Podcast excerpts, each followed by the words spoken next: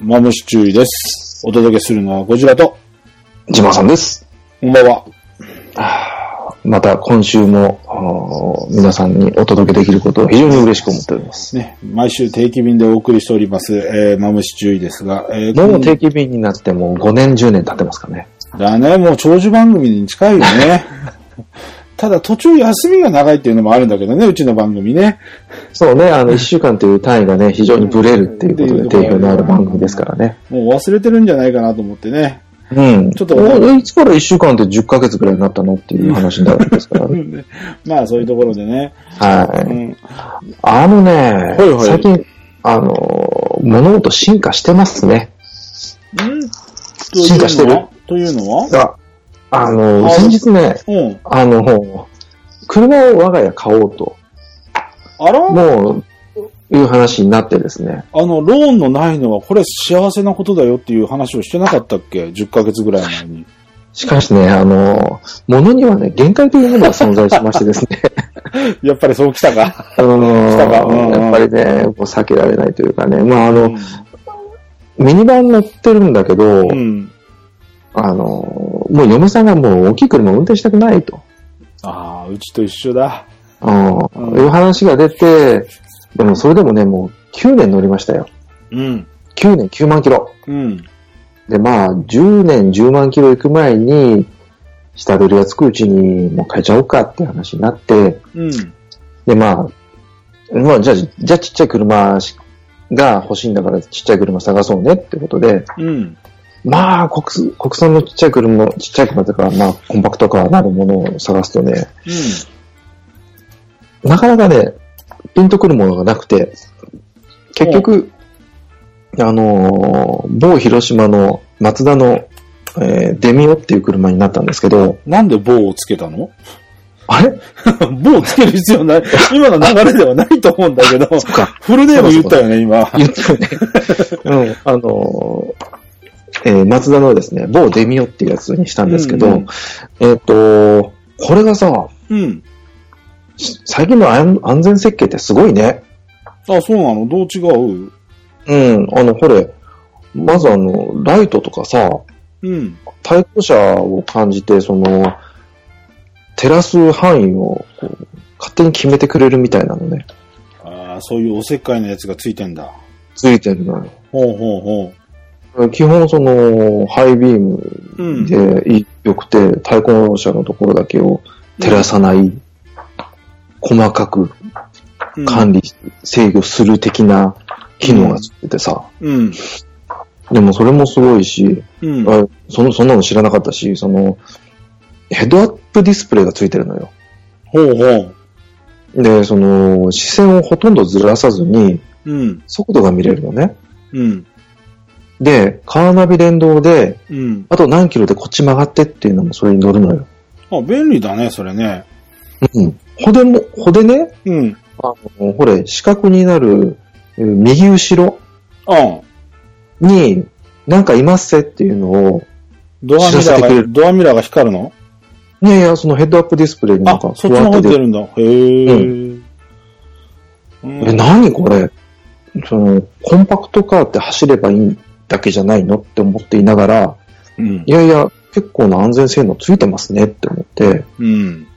で、あとね、面白いのが、あの、G ベクタリングコントロールっていうのがあって、うん。なんじゃそら。ゴジさん車詳しいからさ、うん。あの、基本的にその、車っていうのは、うんハンドル切れば、あー誰でも同じように曲がるわけじゃないじゃない。まあね。うん。荷重移動っていうのが必要になるわけですよ。うん。あのーん当然前に、前で打を切るので、前に多少、あのー何、えー荷重をかけて置かないと、ぐっとうまく切れ込んでいくのね。うん。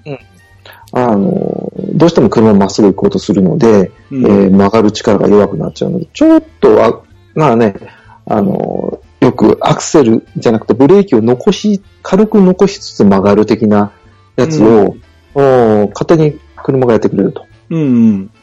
あの、ハンドルを切ると、おー曲がるんだろうねと判断するのかな。あのー、エンジンのトルク特性を変えて、うん。へない荷重がかかるように勝手にやってくれるんだって。ー。ーん、すごいね。で、その、今度曲がった後は、加速するじゃないうん、普通一般的に。うん、だから、あーそれに向けて、えートルクを厚くするように、えーエンジンの制御をかけるんだって。なるほどね。まあ、理にかなった話だね、と思いながらさ。うん。でよりえーまあ、運転しやすいあのね、あの、しまあ、マツダの宣伝のあの画像だから、うん、バイアスかかってるのかもしれないけど、うん。修正打がほとんどかからない。おう、そうか。うん。あの、運転好きは逆に楽しくないっていう書あーき込みもいるんだけど、うん、コントロールする楽しさがないっていうのはあるんだろうけそど、うそうそう。女性とか、その運転に対してそこまでね、あの、安全に運転できればっていう方には非常にいいかもしれないね。ちょっとね、あのー修正打当てなくていいので、うん。運転が楽って。ほう、なるほど。それ、それで、あのー実際にその乗ってる人のうん、あの、かコーナーに入ったら遠心力がかかるので、うん。あこう、嫌なこう、傾きって出るじゃない。あ、ぐーっという、こう、りまあ、ようだよね。こう、左側、まあ、外側にこう、持ってかれるそうそうそうと、そうあれだね。うん。これがね、非常に滑らかでね、スムーズなんですよ。へえ、そこまでんなものでやりますかと。うんでねうん。それでまた感心させられるのが、うんそれがその特殊な機械をつくつけて、うん。えーそれを実現するんじゃなくて、あくまでも、えーコンピューターの、うん噴射量とか点火のタイミングなのかなうん。辺をコントロールしてするみたいなのね。うん。うん。だもんだからさ。うん。うん。別に特殊な機械つけなくても、おーそれが実現できましたと。まあ、逆を言えばそれだけ細かいエンジンの制御をしてるんだよっていう話なんだけど、そうだね。そこまでのセッティングが出せるんだよっていうところだね。うんで、駆動、駆動力に関しては、外側のタイヤに多分トルクを回すような、えー回転力を当てられるような形で、デファレンシャルギアのちょっと制御を変えたりとかするんだろうけど、うんそれはね、あのートルコンじゃないわ。まあそういった制御のあれが4駆とかでは使われてる技術もあるんだろうから、うんうんそういったところでうまく組み合わせた既存の技術と新しいそのね、えー制御の関係をちょっと見直してうまく出したんだろうね、その、そうなんだろうね。詳しくはちょっとわかんないけどねさ、うん。うん、なんかすごいな、なんか、うん申し訳ないけど、松田ってこう、あんまり、その、メジャーっていうイメージはなくて、うんえーあの、ロードスターか RX7 ぐらいしか知ら知らないんですけどっていう世界だったんだけど、うん。いや、真面目に車作ってますねっていう感じでうん、すごく、あまだ納車されてませんけど、うん。お期待値が高いというね。なるほどね。いやー、そうなんだ。うなるん。ほど。いや、俺、最近の車ってほら、あのー追突防止、防止っていうか、軽減とかいう装置があったりとか、安全、あの、自動運転うん。ああいったものが、ほら、日産とかさ、矢沢駅さんを使って宣伝をやったりとかしてるじゃない。うんうんあれもやっぱり乗ってる人に聞くと、うん手を完全に離せないらしいのよ。あ、そうそうそう。ハンドルに手をそ添れえとかないといけないんだけど、そうだね。うん。もう高速道路なんてめちゃくちゃ楽って言ってるもんね。あ、そう。もう手を指一本乗っけ、まあ手のひらなりを軽く添えとけば、うんあとはアクセルも踏まない、まあアクセル踏んでるんだろうけど、なんもそのスロットルを調整するあれもなく、うんうん。極端な話、ブレーキも踏まなくていいんだよ。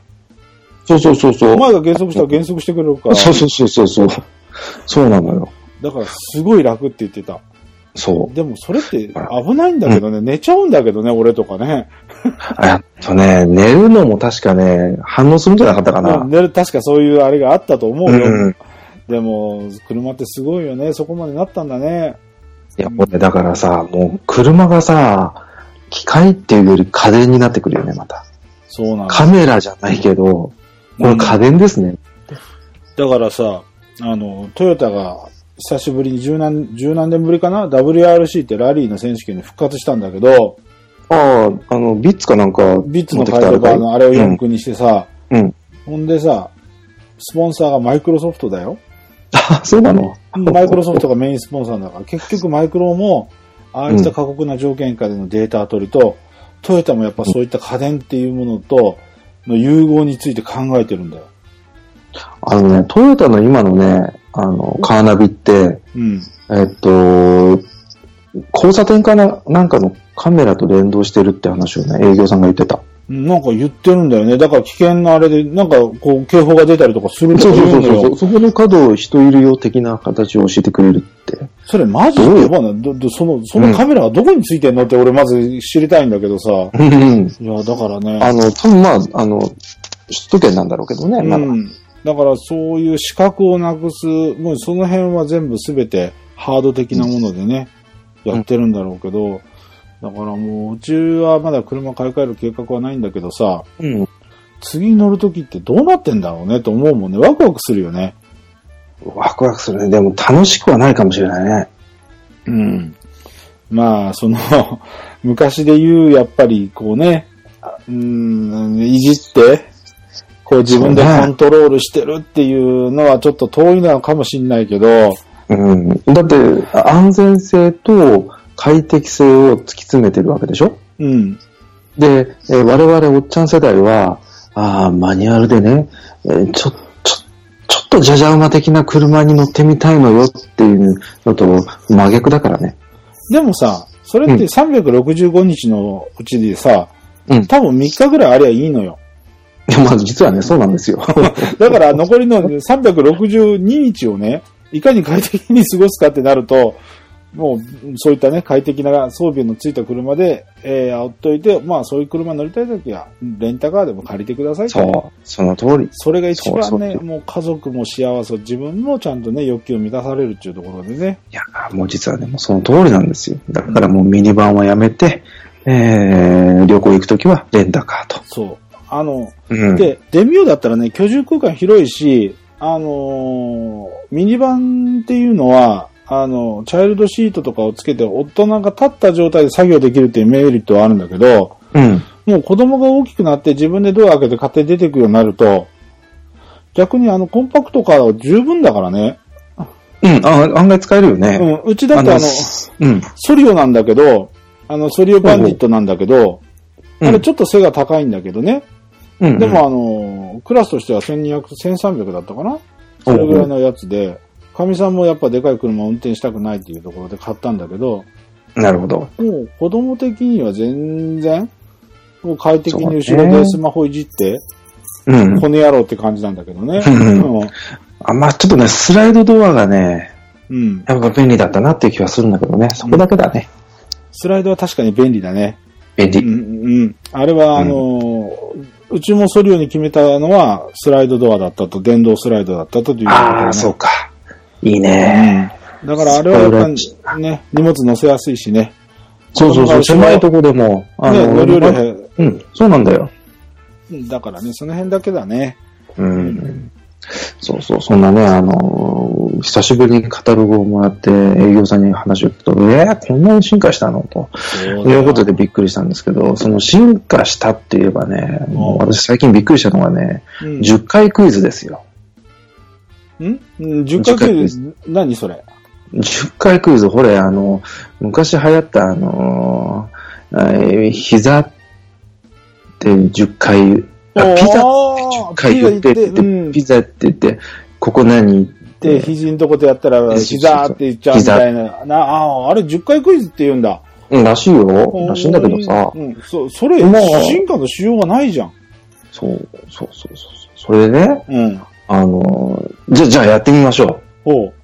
えー、シャンデリアを10回言ってください。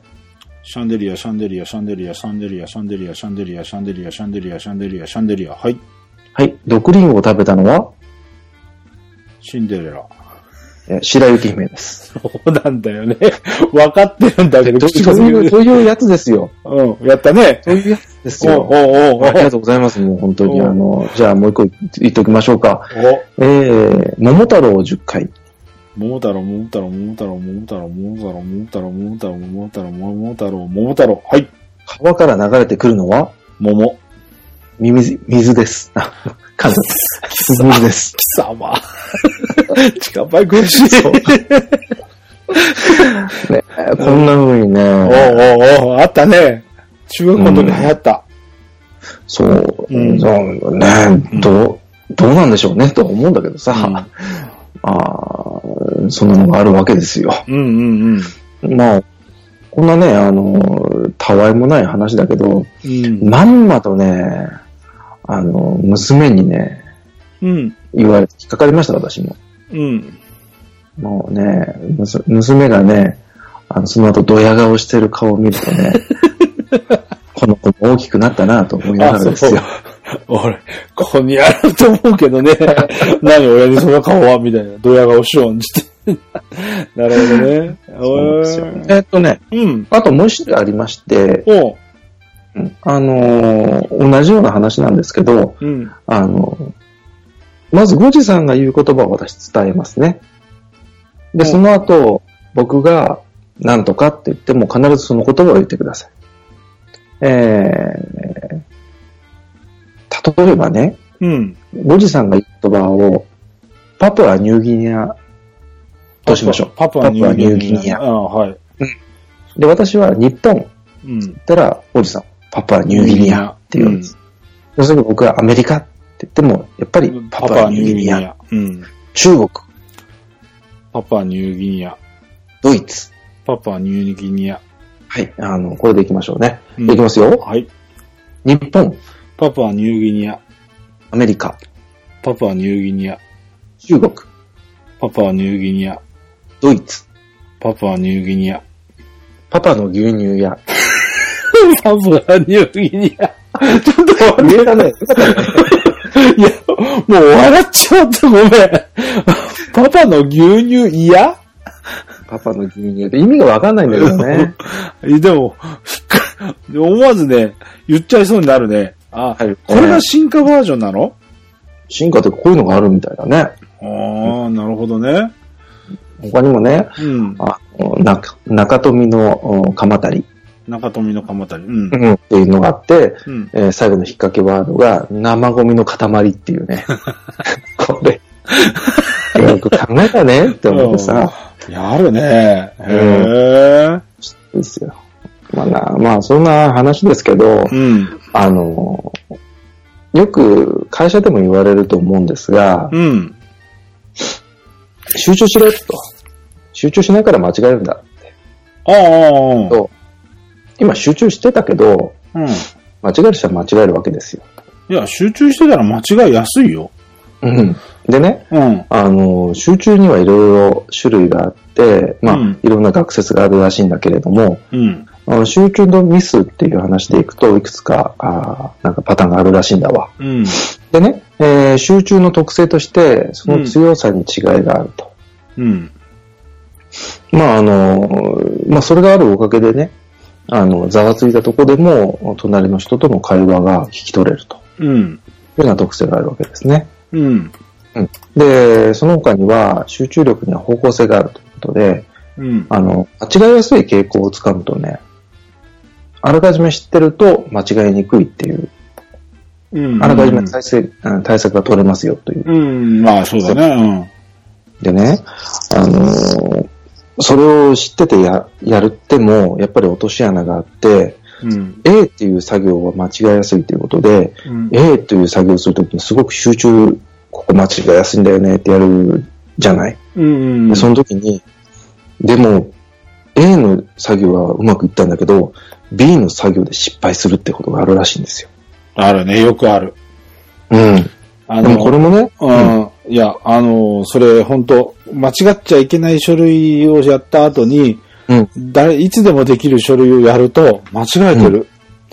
たまに間違えてる。あの、本当ね、うん日付漏れとかね、そうそうそう。あそういうところで簡単に間違えちゃうんだよ、これ。うんやっぱ集中切れたらダメだなと思うね、そういう時はね。うん。うん。だからその集中力にはやっぱ強弱があるって続かないって言われていて、うん。えー航空管制官の間では、うん。これあの、レーダーって丸っこいじゃないうん。あれにこう、機影がこういっぱい映るわけですけどう、ん。あれに画面いっぱいの航空機を処理した後に一番注意しろという格言があるそうな。ああ、要は、混み合ってる時はみんな集中してるから、こう、そうそうそうそう集中してうまくやってるけど、それが消えが全部処理が終わって、ほっと気を抜いていい瞬間が来た時を気をつけるってことだね。そう、実際にね、うん画面いっぱいの航空機を処理した後に、うん画面に2機しか映ってない時にニアミスを起こしかけたと。ああ、そういうことがあるそういな。うことがあるんですようーん、なるほどね。うん。だからね、やっぱりそういう特性をつかみながら、うん。あーまあ、我々であれば仕事をしたりね、そうえだね。ーうんそういうのが、まあ、必要なんじゃなかろうかとないうるとこほろで、うんまあ、あの、最後のところではね、やっぱりそのメモを取るっていうのが基本になると思うわけですよ。そうだね。仕事メモ取る昔はね、メモ取らなくても、き基本的に記憶に残ってた。今、本当まっさらになってる時あるからね。あるある。俺なんかもうメモしてもメモの場所が わかんない。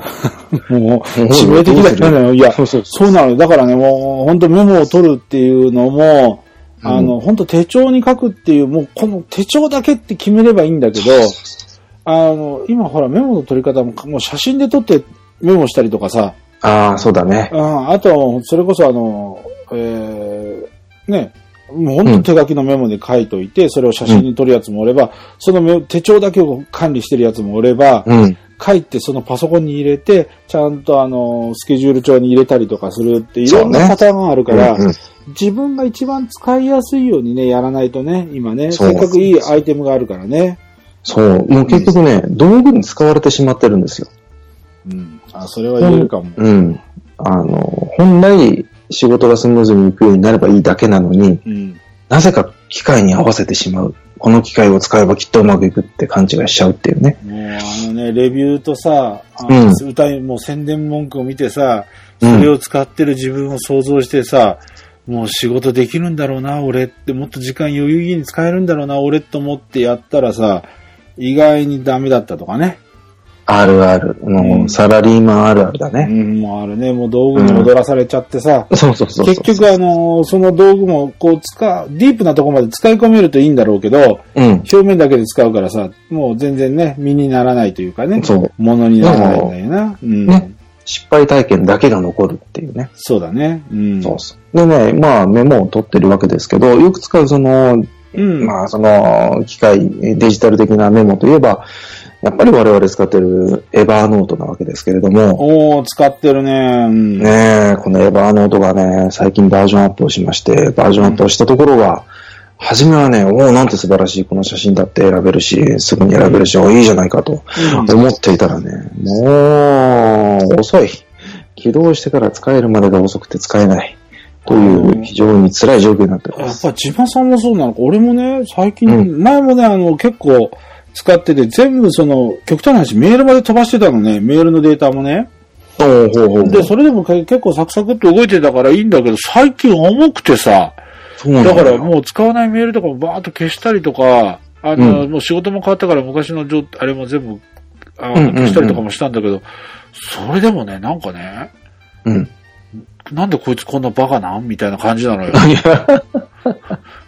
いやいや。えらい、えらいドストレートに表現されましたいね。や、なんかね、ほんとかったらいし、あの、メモを取るっていうのは、基本的にさっき言った手帳なんで、出してすぐ取る、あの、鉛筆を持って書けるっていうのがメモの取り方なんだよね、俺の場合。そうそう。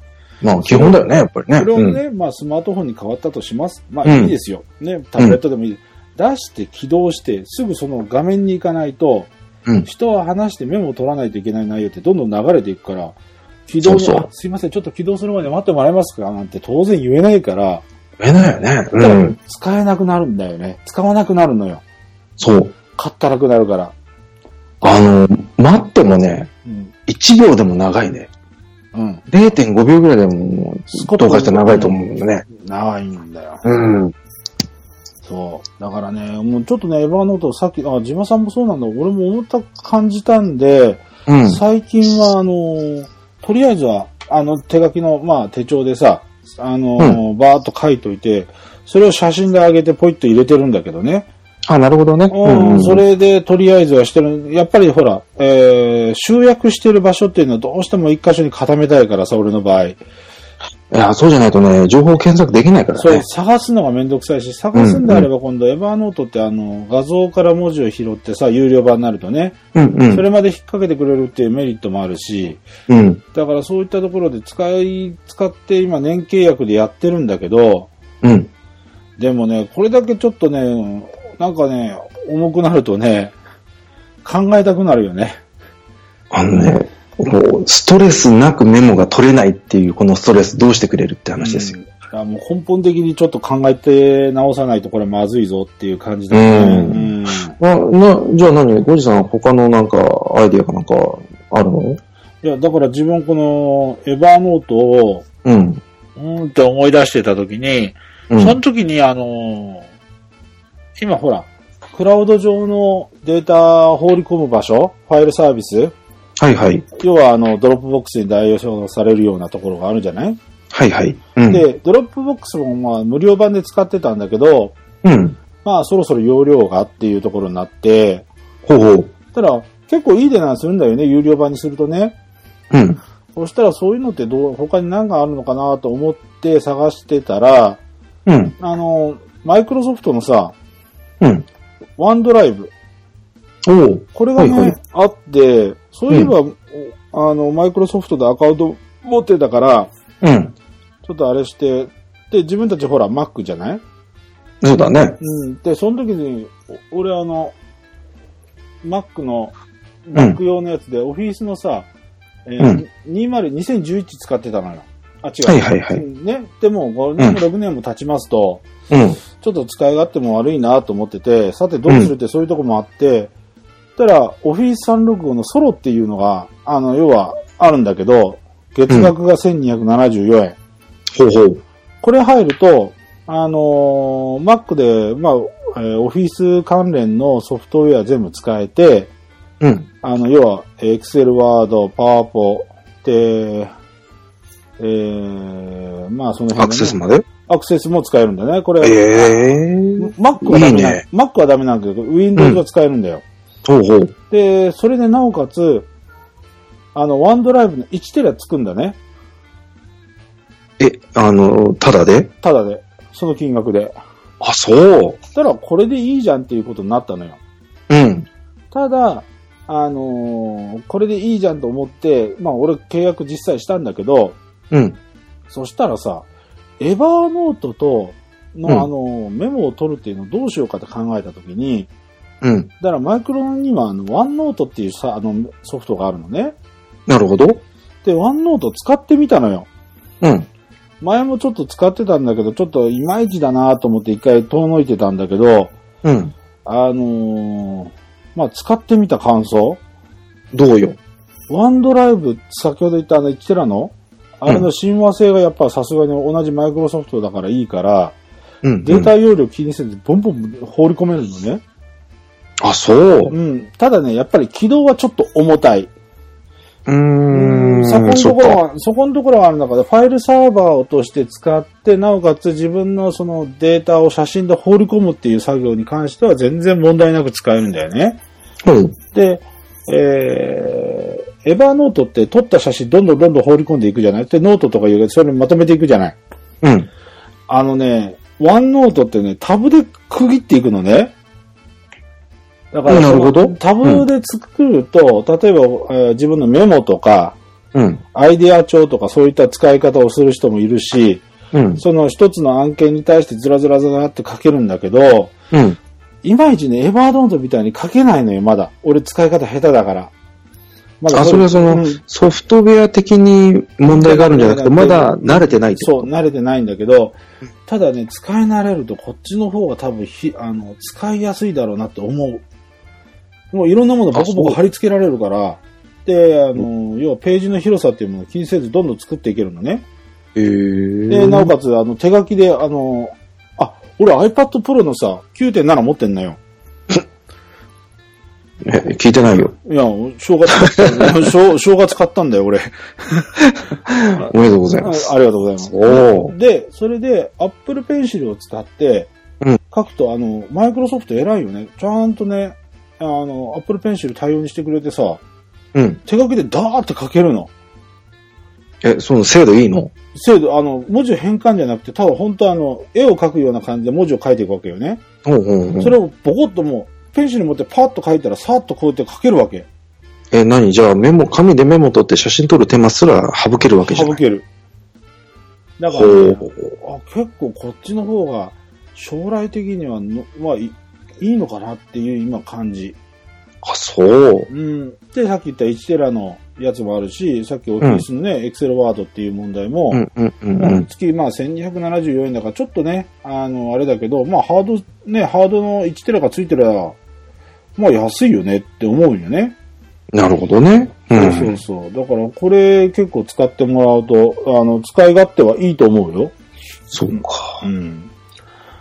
でも今まで食べたエヴァーノートのデータどうしようかね。これ吐き出すのが大変なのよ、Mac は。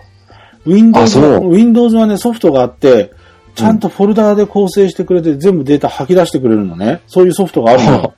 うん。 Mac ねえんだよ。 え、でもこれ、あのーあ、じゃあ、例えばさ、うん。僕はあの、エヴァーノート、Windows 版も持っているので、うんっていうか、まあダウンロードすればいいので、うん。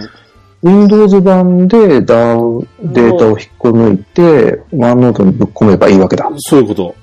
だからそまあれそうがいうこできとだよね。うん、それができる。で今、いえー Windows 版はいろいろとそういったフリーのソフトがあるから、うんそれでごちょごちょってやってしまえばいいんだけど、なるほど。 Mac だけだ。だとやっぱその辺はね、一個一個こうやってドラッグアンドドロップでピッピッって持っていかないそれは切ないね。と、もう気が遠くなるよ。ああ、そう。でほらえあの、ほれほれ、ごめん、あのー、エヴァーノートって、うん。プラグインで、Firefox かなんかのプラグインで、うんエヴァーノートに、えー送るっていうのはあるよ情ね報を送るってあるよね。あれ、ワンノートもあるのあれはね、ワンノートはね、まだないのかな。あるかなどっちだろうまだそこまで使い込んでない。あ、なるほどね。ううんん。うん。ただね、あ、あるよ。ウェブをそのままいく、あのーワンノートに送るっていうのがあるから、と、ああ、ある。なるほどね。うん。意外にマイクロソフト頑張ってるなって感じ。前そうはだね。前は全然使えなかったのよ、ワンノート。あ、そうなのあの、ずーっと iPad 版があったんだよね。iPad2 の時ぐらいからあって、使ってみようと思って使ったらもう重いし、入んねえし、なんじゃこりゃってポイってして、エヴァーノートに行ったんだけど、うんうん。ここ最近やっぱね、攻めてきてるね、マイクロソフト。いいよ。ああ、そうか。ていうか、うん僕の感覚からいくと、その、エヴァーノートが自滅してるっていう気も気がしないでもないんだけどね。うん。っていうか、やっぱなんかあれでしょ、なんか経営がちょっと一時期怪しかったよね。そう、そうみたいね。うん、そういったのもあって、ただ今、手こ入れでうまくやろうとしてるんだろうけど、どうもうまくいってないよね。なんかね、変な、変ななんかソフト作ってはサービスやめましたみたいなこともあるし、うんうん、なんだろうなと思うんだよね。結構ほら、サードパーティーじゃないけど、周りのほら、えーアプリを開発してるのは、エヴァーノートにデータそのまま預けられますっていうのが一つの売りになってた時期もあるじゃない。うんうん。最近はもうドロップボックスとかさ、あの、ワンド、えーワンドライブに移行移行できますっていうのが結構書いてるからさ、もう、なるほどねうんエヴァーノートっていうのがね、ちょっと、大本命の王道だったのがちょっとずれてきてるのかなっていう気がするよね。そうだね。うん。昔はね、あの、エヴァーノート印のおスキャナーとかなんかいろいろグッズ売ってたけどね。そう、手帳もあったしね。あ、でしょ、まあ、あったね。ななんんか、か。なんか四隅にあこのうマークがあってさ、ポチッと取ったらうんそのままちゃんと入りますよ、みたいなね。うんうんうん。うん。俺もなくなっちゃったしね。やっぱりね厳しいのかなああいう業界っていうのは。結局前のまんまで全然僕としては問題なかったんだけど、うんなんかこねくり回すといいことないんだね。そうだね。やっぱりこう、多分ね、開発者が変わったりとかして、あのー開発コンセプトがちょっとずれたりするとこうなるんだろうね。うん。だから今までこの、これで使い慣れてた人がちょうどちょっと、ね、要は車と一緒だよ。う。うんん。なんか車が変わると違うよねっていうのがあるじゃない。同じ移動手段としての車としてはおイコールなんだけど、うんうん。やっぱ味付けっていうのが違うのとさ、一緒で、やっぱりそこが合う合わないってあるよ ね。まあ、エヴァノートが、まあ、大きいちっちゃいよくわかんないけど、で、これ、あのー、巨人の某マイクロソフトさんだって、某 XP からビスタになった時は、ねえって話じゃないですか。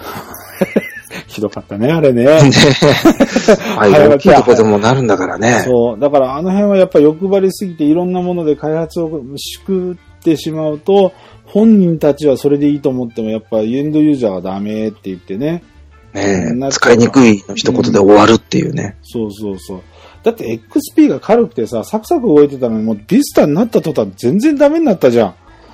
なんか、あれが増えたんでしょあの、何、何回も聞いてくるんでしょこれ、なんとかですけど、やりますっていうそうのそを。う、なんか、なんか、なんか、めんどくせえって言ってましたね。うん。使ってる人はね。う。うんん。だからね、その、やっぱ、うん、信念持って作るのって大事だよねっていうか、そうだね。うんんと思いますよ。はい、そうですね。はいとといいううことで、エヴァーナイトもね、残念だね。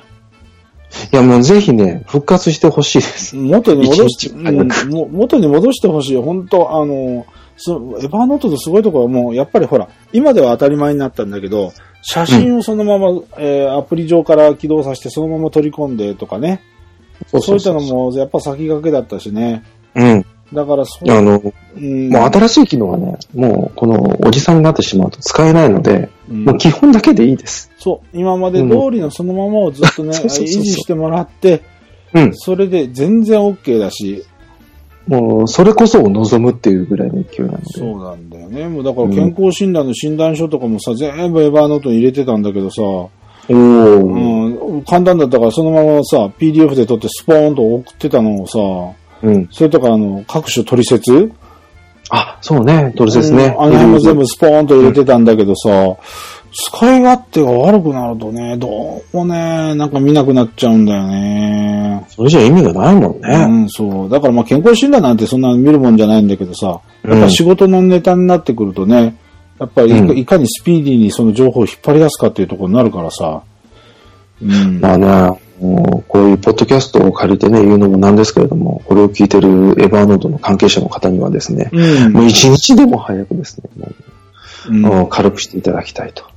あのまあそんな話はね、僕たちが言わなくても、あちこちから言われてるんでしょうけれども、確かにもうね。ぜひぜひよろしくお願いしたいというところでございますよ。そうですね。あの、お願いいたします。あの、年契約まだ残ってますんでお願いし ます。そうそう、なけなしのため でね、ねあの、ひねり出してる都合上、そうですねぜひぜひお願いしたい。はい、お願いしたいと思います。はい。たら、えーと、あと、私の方は、まあさっき言ったワンノート、うん、っていうのはいいよっていうネタぐらいしか今回はないんだけど、うんじゃあもうそろそろ締めちゃいましょうか。そうですね。うん。えー、まあ来週もあることですし。そう ですね。いいのか、そんなことを言 って。いや、わかんねうん、そうだね。来週という単位が一あの7日間と思うなよということだけは言っておきえ。ましょだう。ね。 はい。はい。えー、じゃあそろそろ締めたいと思います。はいえー、マムシ注意お届けしたのはゴジラと、島さんでした。それではまた、さよなら。さよなら。